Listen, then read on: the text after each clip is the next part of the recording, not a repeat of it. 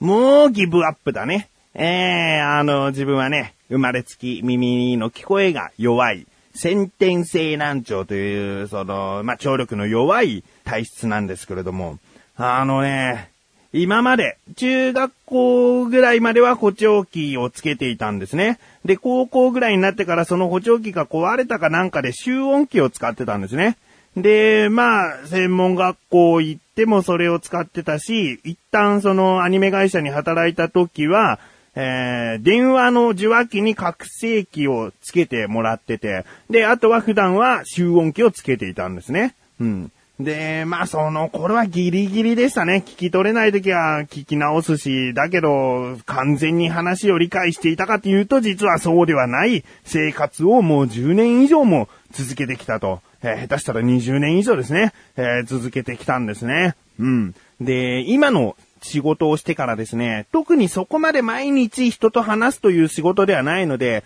集音機すらもつけていなかったんです。で、たまにその、打ち合わせだなんだっていう会議とかで人と話す時があると、集音機つけてたんですけど、それが壊れてから、もう、いいやと。あの、実はですね、そういった補聴器集音機っていうのはね、安いものではなくて、壊れたからすぐに買い替えようっていうほど、なんか手頃なものじゃないんですよね。えー、だけどまあ自分の人生に関わるというか、もうそこを補っていかないと生きていけないはずなんだから、買わなきゃいけない、買うものにとって一番優先にしなきゃいけないんだけど、うーん、なんとなく騙し騙しごまかしごまかしでやってきたんですが、ギブアップ。ということですね。えー、もうダメなんですよ。会議とか打ち合わせの時にこう話している人がね、あのー、誰もが聞き取れないわけじゃなくて、ああ、この人の声苦手だなっていうものがあるんですね。えー、あちょっともうちょっと大きく喋ってほしいなとかね。で、よく話す人だったら、自分ちょっと生まれつき耳悪いんで、声大きめにお願いしますって言えるんだけど、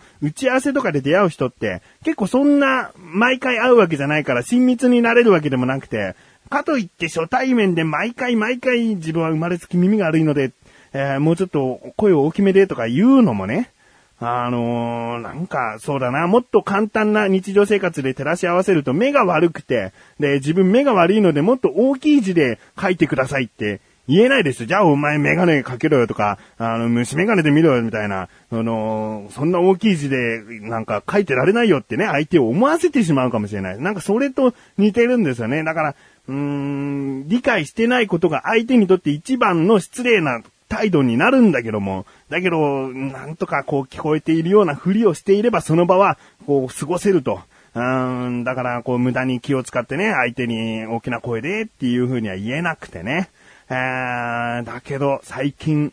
耳の聞こえがどんどん悪くなってきたというわけではないと自分では思っているんですけども、もうこんな風に生きていちゃいけないと、うん、思いまして。あの、覚悟を決めました。その話をタイトルコール後にお話ししたいなと思います。ということで、ま、生まれつき耳が悪いから、こんな音声番組というのをむしろ、あえてやっているという自分がお送りします。菊池のなだらか向上心。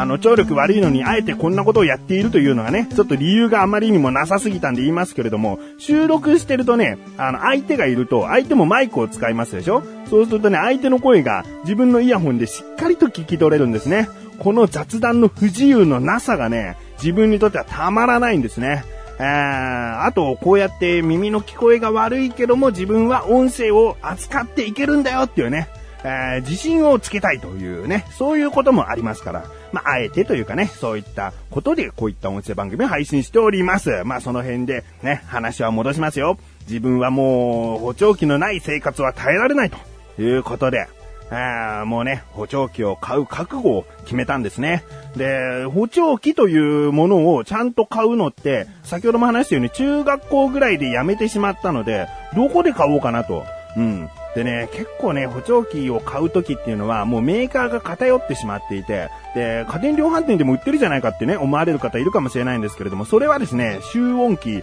だったりするんですね。補聴器とはちょっと違うんですが、この違いというのは、えー、後々 CM を挟んで、自力80%というコーナーで今回その疑問をお話ししますね。うん。で、だから補助器を自分はちゃんと買いたいと思って、ネットでこう、パチパチパチと調べてみたら、あ、ここのお店はいいんじゃないかなと。一つのメーカーに偏っているわけではなく、いろいろなメーカーの商品を取り揃えている補聴器専門店だと。あ、ここはいいなと思って行ったんですね。で、大体補聴器をつけるかつけないかっていうのは医師の診断が結構必要な時がありまして、でも自分はあのー、アニメ会社に就職するときにちゃんとこう医師の診断書をね、持っていて、で、アニメ会社の人はそれを受け取らずに、君は採用するよって言ってくれたんで、その診断書は自分が持ったままだったんですね。だからこれ持っていこうと思って、で、補聴器専門店行きました。で、まあそれを見せるとね、あ、確かに補聴器をつけた上で私生活に何ら支障はない程度ですと。うん、まあ、あの、軽度、中度、高度といえば自分は、まあ、軽度と中度でやや軽度よりぐらいの間だと思うんですね。うん。で、まあ、じゃあ補聴器ご購入ということで、一応その、今の聴力を測りたいと思いますと。まあね、それはね、あの、もう自分は幼稚園ぐらいの頃からずっとやってることでね。で、皆さんも聞いてらっしゃる方も聴力テストってしたことあると思うんですね。健康診断とかでたまに聴力検査っていうのもあったかと思うんですけれども、それです。ヘッドホンして、音が聞こえたらボタンを押してくださいっていうのをですね。で、それをやってみたら、自分はね、低音は正常ぐらいもう聞こえてると。普通の一般の人と同じぐらい低音の音は聞こえていますが、まあ、中音、高音ってなってくると、聞こえが悪いみたいですね、っていう診断だったんですね。確かにね、低音はね、そんなに不自由したことないかな。隣の部屋とかに置いてある携帯のバイブ音とかも、その、聞き取れたりとかして、それは結構家族に、それは聞こえるんだとかね、えー、あ、本当に携帯になってたみたいな、そういうことを言われたりするぐらい、自分は結構低音は大丈夫でしたね。うん。で、まあそのテストをしていつも通りのことだなと思っていたんですが、次から今までやったことのないテストがあって、それがですね、ヘッドホンからあいうえおのどれかを言うと。で、その言った、その言葉をどんどん紙に書いていってくださいと。あって言ったらあ、次にきって言ったらきって書いていくというものだったんですね。で、やってみたら、自分はその左右合わせて4回やったんですけども、その4回とも80%聞き取れていますと。で、その中で全部偏って、とある言葉が、その間違えていますよと。面白いなと思って。一つはですね、かと、かきくけこのかと、はひふへほのは。ね。このかって言ったのと、はって言ったのが、その全部間違えてて。で、あとですね、ビート、バビブベボのビート、ラリルレロのリ、ビート、リーをですね、もうほとんどそれも同じ間違いをしててですね、ああ、こんな風な特性だったんだなと思って、なんかね、それは自分にとっても新しい発見で面白いなと思ったんですね。で、こういった聞こえの、その間違いっていうのは、もうね、脳がそういう認識をして衰えてしまってるんですね。これだけを直すってことはもうできないみたいで、で、まあ、どうやって補うかって言ったら補聴器で音量を大きくして、えー、その言葉の音を大きくすれば、まあ、要は、その、かなのか、はなのかっていうのが聞き取れるということで、もうそうやって聞き比べて生活をしていって脳が慣れるようにしなければいけないということなんですね。で、いろいろとですね、自場低音は聞こえがいいので、中音、高音を、えー、主に聞き取りやすく調整しますね、つって。補聴器今はね、パソコンと繋いでパソコンの画面でそういった設定をしてましたね。あと、指向性とかそういった設定もできて、目の前にいる人の音を主に聞き取るようにということもできたりするみたいですね。うん。で、この補聴器というのをすればですね、誰もが、その、健常者というか健康な耳を持った方と同じように聞こえるわけではないということはですね、これ補聴器をつける人にとって心得ておかなければいけないことなんですね。メガネはいいですよね。だいたいこうちゃんとくっきり見えれば、その健康な目と同じ人の見え方をすると思うんですけれども、耳というのはね、まだまだこう、未発達というか、これからどんどんどんどん改良されていくと改善されていくと言われていますね。うん。で、まあそんなこんなで自分に合った補聴器をえー、受け取りは1週間後になるんですけれども、とりあえずこういった設定の補聴器を1週間後お渡ししますので、今あるこの視聴用の、えー、試し用のものを1週間使ってみてくださいということでね、渡されたんですね。えー、今回自分はね、初の試みで、片耳ではなく両耳を購入したんです。両耳、だから二つですね。二つ購入したので、二つつけるという、その、まあ、楽しみがあるんですね。えー、なんかね、両耳聞こえないと脳もやっぱり右目で見てると左脳が発達するとかなんかそういうことを言われてるように耳も同じで、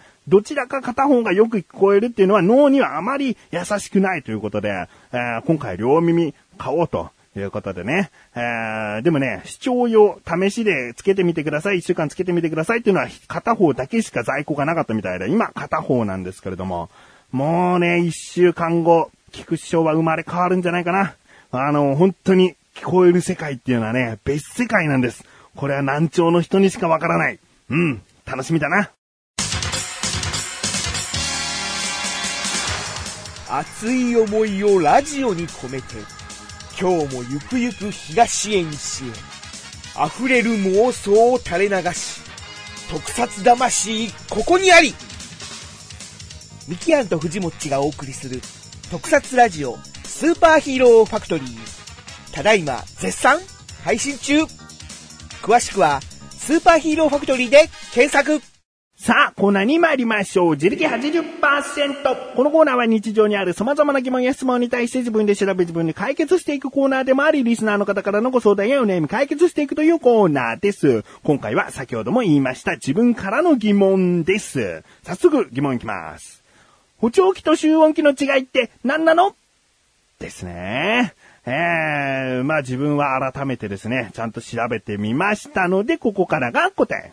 えー、補聴器というのはですね、簡単に言うとですね、医療機器に国が認定しているものが補聴器。そうではないものは様々な呼び方があります。その中に集音器という言葉があるんですね。えー、集音器という言葉の他にはですね、音声拡張器、えー、超音補助器とか、いろいろとそういった呼び名があるんですけれども、補聴器と呼んでいいものは、えー、医療機器に認定されたものだけだそうです。うん。よくですね、補聴器っていうのは、こう、その人の耳に合わせて調整できるのが補聴器。えー、もうそういったものじゃないものが他の呼び方をしていると、えー、思われがちなんですけれども、そうではなくですね、もうとにかく国が認めていれば補聴器なんですね。えー、なので、その、調整できない補聴器も中にはあるみたいで、またはそう、いろいろと自由に調整が効くんだけども、補聴器という名前ではなく集音器という名前だったりするんですね。だけどまあそういったものはそれなりのもう十何万何十万というね、えー、ものになったりします。まあ呼び方が違うだけということもありますかね。うん。ということで、まあ、今回はですね、補聴器と集音器の違いということです。もし、あの、実は僕は難聴で、私は難聴でという方はですね、もう難聴あるあるとかね、そういった話ができたらいいなと思っておりますので、えー、そういった方、メールでもいいですね。こういったエピソードがありますとか、そういった話お待ちしております。そして、日常にある様々な疑問や質問の方もお待ちしております。投稿よりなだらかご助手を選択して、どしどしとご投稿ください。以上、自力80%でした。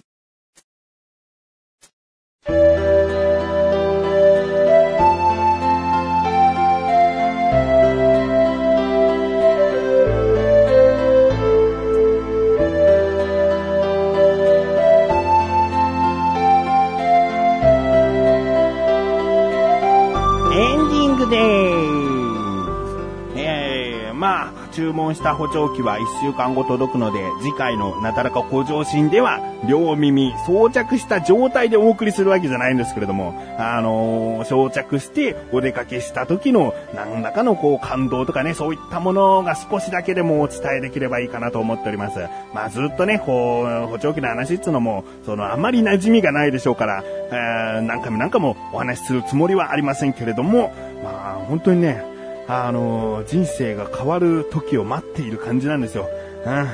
あレーシックを受けた方、人生変わるなんて言うでしょ？メガネかけなくてもこう、目がよく見えていいなんてね。それぐらいですよ、多分ね。あーだからね、あの、どれだけ良くなるのかなっていうね。いうのが楽しみだし、補聴器のことを知れば知るほど、一般の人の耳の聞こえ方はどうなってるんだろうなっていうね、本当に羨ましいという気持ちでいっぱいになったりもしますよ。うん。ということで、えー、終わっていきます。なだらか小女子は前すす読み更新です。それではまた次回お会いいた菊池翔でした。メガネた周りでもあるよ。お疲れ様です。